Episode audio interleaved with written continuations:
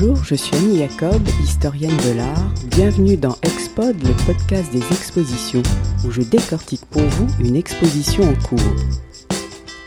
Dans ce nouveau podcast, j'ai choisi de vous parler d'une artiste iconique aux multiples talents, actrice, peintre, sculptrice, auteur, metteur en scène, qui a été la première grande star et légende vivante, adulée par le public et célébrée par ses contemporains. Il s'agit bien sûr de la divine Sarah Bernard. Sarah Bernard est la femme créée à la star, présentée au musée du Petit Palais jusqu'au 27 août, rend hommage à cette femme passionnée, libre, excentrique, extravagante et engagée. Pour retracer le parcours exceptionnel de celle qui a triomphé pendant près de 60 ans sur les scènes du monde entier et pour célébrer le centenaire de sa mort, plus de 400 œuvres ont été réunies, tableaux, sculptures, photographies, affiches, extraits de films, costumes de scène et objets lui ayant appartenu. Je vais donc revenir sur la vie et la carrière fascinante de Sarah Bernard depuis ses années de jeunesse dans le Paris du Second Empire jusqu'à sa gloire internationale dans les années 1920. Sarah Bernard naît le 22 octobre 1844 à Paris est l'enfant naturel de Judith Julie Bernard, une demi-mondaine d'origine hollandaise et de confession juive, surnommée Yule, et d'un avoué au Havre, longtemps resté inconnu, Édouard Viel. Elle est placée très vite en nourrice à Quimperlé en Bretagne. Entre 1853 et 1858, elle étudie au couvent du Grand Champ à Versailles et envisage de devenir religieuse. C'est à la fin des années 1850 qu'elle rejoint sa mère et sa tante à Paris, toutes deux courtisanes.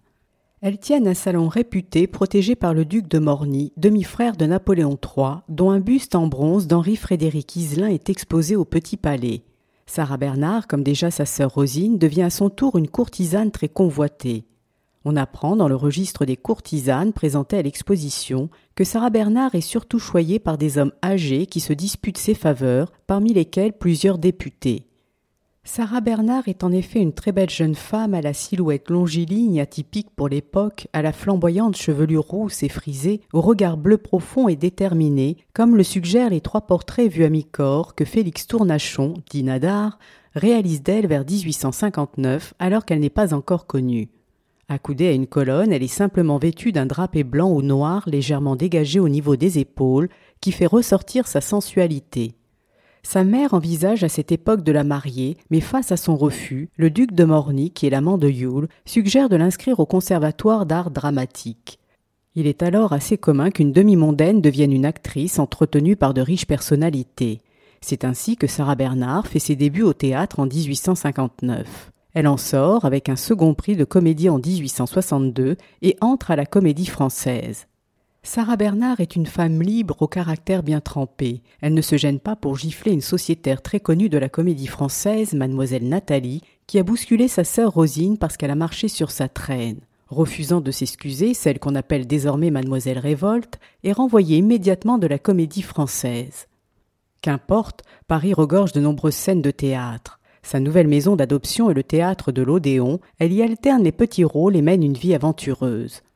Et c'est ainsi qu'en 1864, lors d'un séjour à Bruxelles, elle rencontre le prince Henri de Ligne. L'année même, elle met au monde un garçon, Maurice, son unique enfant, qu'elle élèvera seule, puisque le prince ne le reconnaîtra pas et ne subviendra jamais à ses besoins. En 1869, Sarah Bernard obtient enfin son premier grand rôle au théâtre de l'Odéon, celui de Zanetto dans Le Passant de François Copé, où elle joue un jeune troubadour amoureux d'une courtisane italienne. Pour ce rôle en travesti, elle s'est inspirée du costume d'une sculpture en bronze de Paul Dubois, chanteur florentin du XVe siècle, daté de 1865 et présenté à l'exposition. Une photographie d'Achille Mélandry l'immortalise dans son costume de Zanetto. Le succès de la pièce est tel que Sarah Bernard prendra de nouveau la pose dans cette tenue dix ans plus tard, tandis que vers 1875, Joseph Albert Poncin réalise pour son hôtel particulier rue Fortuny, qu'elle vient de faire construire, un vitrail où elle apparaît dans son costume de troubadour. Ce premier succès est le début d'une longue série. En 1872, elle triomphe à l'Odéon dans le rôle de Donia Maria de Neubourg dans Ruy Blas de Victor Hugo. Pour la centième représentation, un banquet est organisé en son honneur et Victor Hugo la désigne comme la voix d'or. Son costume est connu grâce à deux photographies qui la représentent dans une robe garnie de perles et coiffée d'une couronne ornée de fausses pierres semi-précieuses, en même temps que deux modèles de couronne sont également exposés. Sa performance et le succès qu'elle remporte lui vaut d'être rappelée par Émile Perrin, l'administrateur de la Comédie Française. En 1875, elle en est sociétaire suite à son rôle patriotique dans La fille de Roland, qu'Henri de Bornier écrit pour elle et qui reste à l'affiche durant trois mois. En 1877, elle se produit de nouveau dans une pièce de Victor Hugo, Hernani. Elle joue le rôle de Donia Sol, tandis que Mounet Sully celui d'Hernani. Les deux amants forment alors le duo vedette de la comédie française. Victor Hugo, ému par la prestation de Sarah Bernard, lui offre un diamant avec le mot suivant vous avez été grande et charmante. Vous m'avez ému, moi, le vieux combattant. Cette larme que vous avez fait couler est à vous. Permettez-moi de vous l'offrir. Sarah Bernard reprend le rôle de Donia Maria de Neubourg dans Ruy Blas en 1879. Sept ans après son premier triomphe, le succès est immense. Le peintre Georges Clérin l'immortalise dans son nouveau costume, une magnifique robe à tournure qui souligne sa silhouette longiligne, que complète une petite couronne sur sa chevelure bouclée. Sarah Bernard entame alors une tournée triomphale à Londres. De retour à Paris en 1880, elle interprète à la Comédie Française une pièce qu'elle ne voulait pas jouer, L'aventurière d'Émile Augier. C'est un échec. En colère, elle envoie à la presse sa lettre de démission de la Comédie Française en précisant C'est mon premier échec à la Comédie Française, ce sera le dernier. Malgré la célébrité, Sarah Bernard demeure insatisfaite des rôles qu'on lui propose, elle s'ennuie. Sa curiosité la conduit très vite à s'intéresser à d'autres formes d'art. Dès les années 1870, elle s'entoure de nombreux artistes, parmi lesquels Alfred Stevens, Jules Bastien Lepage, Gustave Doré avec qui elle a une aventure, de même qu'avec Georges Clérin et Louise Abéma. Tous deux occupent cependant une place à part dans ce cercle d'artistes. Outre d'être épris et fascinés par elle, toute leur vie ils vont être présents à ses côtés. Ils forment un trio inséparable appelé la Société du doigt dans l'œil. Une section entière est consacrée à ce trio en même temps que sont présentées les propres créations de Sarah Bernard. Louise Abéma évoque sa liaison avec l'actrice dans un tableau intitulé Sarah Bernard et Louise Abéma sur le lac au bois de Boulogne. Leur relation amoureuse est signifiée par les nombreux signes autour de leur barque, mais aussi par la rose rouge dans le décolleté de la robe de Sarah Bernard. Ce rouge, couleur de la passion, se retrouve dans l'ombrelle que tient Louise Abéma. Quant à la sculpture qui représente leurs deux mains enlacées tendrement, elle dévoile le lien très fort qui les unit à jamais. Avant d'avoir été coulées en bronze, les deux femmes ont fait mouler leurs mains en plâtre, chacune ayant à la fin posé sa signature sur son avant-bras. De son côté, Georges Clérin présente Sarah Bernard en femme fatale dans deux toiles exposées au Petit Palais, dont l'une appartient au musée, offerte par Maurice le fils de l'actrice. Dans la première peinture, elle est nonchalamment étendue sur une peau de tigre, le bras replié pour soutenir sa tête coiffée de sa resplendissante chevelure rousse et vêtue d'une robe glamour richement décorée qui révèle autant les courbes de son corps que sa taille fine. Dans le portrait du petit palais, vêtue d'un somptueux déshabillé blanc, elle est assise sur un divan drapé de rouge, accoudée à un coussin doré. Elle regarde droit devant elle. À ses pieds se trouve un chien, un lévrier docile, symbole de fidélité et de dévouement. Ce portrait, le préféré de Sarah Bernard, qui le gardera toute sa vie, présenté au salon de 1876, est très remarqué par le public et les critiques. Sarah Bernard se met à la peinture comme ses amis. Deux de ses toiles sont présentées à l'exposition, un autoportrait en harlequin et une nature morte aux pêches, deux œuvres qui témoignent de son talent de peintre et de son intérêt pour tous les genres. Mais c'est en sculpture qu'elle se révèle comme une grande artiste. Sarah Bernard apprend la discipline vers 1869 sur les conseils d'un ami sculpteur Mathieu Meunier qui s'apprête à réaliser son portrait en plate dans le rôle de Zanetto. Sarah Bernard est une excellente sculptrice. Elle expose pour la première fois au salon en 1874. Au cours de sa carrière, elle réalise de nombreux portraits, comme celui du journaliste très influent Émile de Girardin, qu'elle expose d'ailleurs au salon de 1878. Elle exécute aussi le magnifique portrait funéraire de Jacques Damala, un acteur d'origine grecque qu'elle épouse en 1882, mais dépendant de la morphine décède en 1889 à l'âge de 34 ans. Le choix du matériau le marbre évoque le tombeau. Sa tête étendue sur le côté repose sur une plaque recouverte d'un lit de fleurs, des roses pour l'amour et des pavots évoquant aussi bien le sommeil et la mort que les narcotiques. Par ailleurs, lorsqu'elle achètera en 1894 à Belle-Île-en-Mer un ancien fortin militaire désaffecté, elle réalisera de spectaculaires sculptures dans l'esprit art nouveau, inspirées par la faune et la flore. Algues, poissons et coquillages ramassés seront moulés en plâtre puis fondus en bronze, qu'elle présentera à l'exposition universelle de 1900 et que l'on peut découvrir au Petit Palais. L'une de ces sculptures ressemble à un coupe-papier. Dans le même esprit, elle réalise un encrier en bronze, un autoportrait en chimère, où elle se représente sous la forme d'un être hybride, fantastique, avec une paire d'ailes et des doigts crochus. Cette sculpture permet d'évoquer les goûts étranges de Sarah Bernard pour le macabre, le morbide, qui ont fait sa célébrité.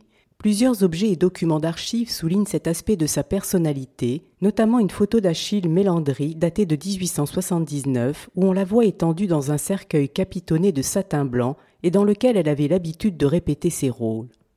Dans ses mémoires, elle raconte une anecdote sur ce cercueil. Alors que sa jeune sœur Rosine allait bientôt mourir, elle l'accueillit chez elle dans son petit appartement rue de Rome, mais n'ayant qu'une chambre, elle lui offrit son lit et dormit dans son cercueil. Or, quand Rosine mourut, les pompes funèbres, au lieu d'emporter son corps, prirent le cercueil dans lequel elle était. Ce n'est que vers 1875-1876 que Sarah Bernard quitte son petit appartement de la rue de Rome pour aller vivre dans l'hôtel particulier qu'elle vient de se faire construire rue Fortuny, dans le quartier à la mode de la Plaine Monceau. Elle y aménage un immense atelier-salon où elle travaille et où le tout Paris peut venir voir ses créations, mais aussi découvrir le décor exubérant et somptueux qui abonde dans chaque pièce de son hôtel particulier. Criblée de dettes, elle le quittera au bout de dix ans pour s'installer dans un autre hôtel particulier, boulevard Pereire, où elle restera jusqu'à la fin de sa vie et où elle reproduira presque à l'identique le décor de la rue Fortuny. L'une de ses plus grandes extravagances est la construction d'une ménagerie où sont rassemblés des fauves, des chauves-souris et un crocodile surnommé Ali Gaga, qu'elle abreuve de champagne et qui finira par mourir d'une indigestion. Elle collectionne des objets tout aussi spectaculaires, tel un tigre laqué de l'époque Edo acheté chez un spécialiste du japonisme de grandeur nature prêt à bondir sur sa proie, ou encore un petit singe sculpté qui sert de cordon de sonnette à l'entrée de son hôtel particulier. L'exubérance de Sarah Bernard se retrouve également dans ses tenues. Outre la célèbre photo où elle arbore un chapeau chauve-souris, elle fait appel aux plus grands couturiers parisiens de l'époque, Worth, Morin-Blossier, Laferrière, Félix ou Jacques Doucet pour confectionner ses vêtements de ville ou de scène. Le Petit Palais expose les costumes de ses plus grands rôles au théâtre. Après avoir quitté avec fracas la comédie française en 1880, Sarah Bernard se produit principalement au théâtre de la Porte Saint-Martin et à celui de la Renaissance, qu'elle dirige de 1893 à 1899. Puis à partir de 1899, elle a son propre théâtre, l'ancien théâtre des Nations, place du Châtelet, qu'elle rebaptise théâtre Sarah Bernard. Au cours de sa carrière, elle interprète une centaine de rôles et son répertoire est vaste. Shakespeare, Racine pour les classiques, Victor Hugo, Alexandre Dumas fils, Edmond Rostand ou Victorien Sardou pour les contemporains.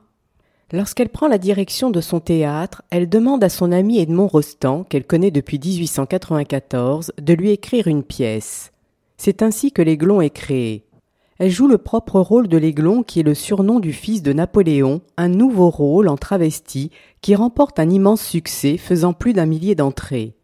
Suite à cette réussite, de nombreux produits dérivés sont lancés comme des boutons de manchette, des broches, des éventails, des foulards et même le déguisement de l'Aiglon pour les enfants. Les rôles en travesti très fréquents à cette époque permettent à Sarah Bernard d'incarner selon elle des personnages plus intéressants, plus profonds que certains rôles de femmes. C'est peut-être pour cette raison que Victorien Sardou, l'un de ses auteurs préférés, lui compose des rôles historiques sur mesure comme Théodora, la Tosca ou Cléopâtre. Les somptueux costumes et bijoux présentés à l'exposition, les photos de Sarah Bernard les portant, ainsi que les aquarelles ou les maquettes montrant les décors fastueux conçus alors par les grands décorateurs de théâtre, Alexandre Bailly, Henri Rebecki ou Marcel Jambon, donnent un aperçu de la féerie des spectacles dans lequel elle se produisait. Et pour éblouir ses nombreux admirateurs, elle n'hésitait pas à changer plusieurs fois de costume comme dans Théodora, où elle porte quinze tenues différentes. L'un de ses plus grands rôles est celui d'une courtisane, Marguerite Gauthier dans La Dame aux Camélias, adaptée du roman d'Alexandre Dumas fils, qu'elle joue à plusieurs reprises avec succès entre 1880 et 1914. La première représentation en 1880 a lieu à New York avant d'être vue dans le monde entier.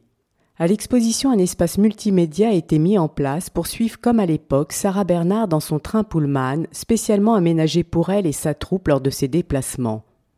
À sa première grande tournée américaine d'octobre 1880 à mai 1881, elle donne 156 représentations dans 50 villes différentes, allant de la Dame aux Camélias, rebaptisée Camille par les Américains très prudes pour éluder toute référence au monde de la prostitution, en passant par la Tosca ou en proposant un florilège de scènes de ses pièces les plus connues. Elle effectue une nouvelle grande tournée dans 62 villes des États-Unis de janvier à juin 1906. Si à New York elle joue dans un théâtre, il lui arrive également de se produire dans une patinoire, un saloon ou dans une tente de 5000 places aménagée en pleine nature, comme à Dallas au Texas, tente devant laquelle elle pose pour alimenter les journaux de l'époque, férus de ses moindres incartades. Outre les États-Unis, l'aventureuse Sarah Bernard se rend également à plusieurs reprises en Russie, mais aussi au Pérou, au Chili ou en Australie. Quel que soit le lieu, elle joue uniquement en français. Elle parvient à restituer l'intensité dramatique du jeu qui fait à chaque fois son succès. Quand elle reprend des extraits de pièces, ce sont toujours des scènes d'agonie ou de mort qui nécessitent une gestuelle très expressive et une intonation particulière pour restituer les émotions. Dans La Dame aux Camélias, elle meurt de la tuberculose. Dans la Tosca, elle se jette dans le Tibre. Dans Cléopâtre, elle se suicide par morsure d'un aspic. Dans Phèdre, elle s'empoisonne. Dans Théodora, elle est étranglée par Justinien. Pour Phèdre de Jean Racine, que Sarah Bernard a également joué tout au long de sa carrière, le Petit Palais réunit sept photos réalisées par Henri Méret en 1893 qui déclinent les gestes de l'actrice avant de mourir. Ce sont ces gestes qu'elle reprend dans ses autres pièces pour annoncer le drame et qui deviennent de grands classiques pour le public. Son ami Edmond Rostand dit d'ailleurs d'elle qu'elle est la reine de l'attitude et la princesse des gestes. Ainsi, lorsqu'elle débute au cinéma à l'âge de 56 ans, reprend-elle ses grands rôles de théâtre? Sa première apparition se fait au Phono Cinéma Théâtre de l'exposition universelle de 1900, dans le duel d'Hamlet, un film réalisé par Louis Mercanton d'après la pièce de Shakespeare où elle tient le rôle d'Hamlet. Elle est ainsi la première femme à incarner ce rôle. Elle joue au total dans une dizaine de films muets, presque tous réalisés par Louis Mercanton, son cinéaste fétiche. Il s'agit surtout de théâtre filmé où elle reprend sa gestuelle désormais connue de tous. Les films sont diffusés dans le monde entier comme La Tosca, La Dame aux Camélias ou en 1912 La Reine Élisabeth de Louis Mercanton d'après une pièce d'Émile Moreau qui sort d'abord aux États-Unis grâce à Adolphe Zukor, l'un des cofondateurs de la Paramount. Le film, qui connaît un grand succès et rapporte beaucoup d'argent à son producteur, permet de dire que Sarah Bernard est à l'origine des grands studios du cinéma hollywoodien. Bien que les films soient muets, on peut découvrir la voix de Sarah Bernard à l'exposition. Elle a été enregistrée sur des cylindres de cire gravés lors de l'une de ses tournées aux États-Unis par l'inventeur même du phonographe Thomas Edison. Une photo montre l'actrice en train d'écouter sa voix. Véritable star, Sarah Bernard utilise son image pour promouvoir ses spectacles. Elle fait appel à un jeune inconnu qui devient très vite célèbre grâce à elle. Il s'agit d'Alphonse Muchat, qui réalise à partir de 1894, dans l'esprit Art Nouveau, six lithographies en couleur des pièces suivantes. Gismonda, la Samaritaine, Médée, la Tosca, Lorenzaccio et la tragique histoire d'Hamlet, toutes présentées au Petit Palais. Par ailleurs, elle n'hésite pas avec la diffusion de la publicité à prêter son nom et son image à diverses marques comme pour la poudre de riz la diaphane, les biscuits lus ou encore les sardines saupiquées. À côté de la Sarah Bernard excentrique, extravagante, il y a la Sarah Bernard engagée. Toute sa vie, elle défend ardemment les causes qui la touchent. En 1870, lors de la guerre franco-prussienne, elle met en place un hôpital militaire ambulant au théâtre de l'Odéon pour accueillir les blessés.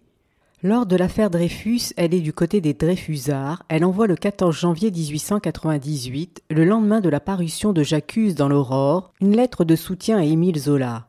Contre la peine de mort, elle joue en 1913 devant les condamnés à mort aux États-Unis. En 1916, pour soutenir le moral des troupes dans le cadre du théâtre aux armées, elle se produit dans des pièces patriotiques alors qu'elle a été amputée de la jambe droite en 1915 suite à une tuberculose osseuse qui a gangréné son genou. Enfin, lors de sa dernière tournée américaine entre 1916 et 1918, elle sensibilise les Américains pour entrer en guerre aux côtés des Alliés. Malgré son handicap physique, la courageuse Sarah Bernard trouvera toujours des subterfuges pour continuer à jouer et à briller jusqu'à la fin. Lorsqu'elle meurt le 26 mars 1923 à l'âge de 79 ans, le journal des actualités Gaumont enregistre ses funérailles. Si le gouvernement lui refuse les obsèques nationales, ses nombreux admirateurs se pressent pour lui rendre un dernier hommage.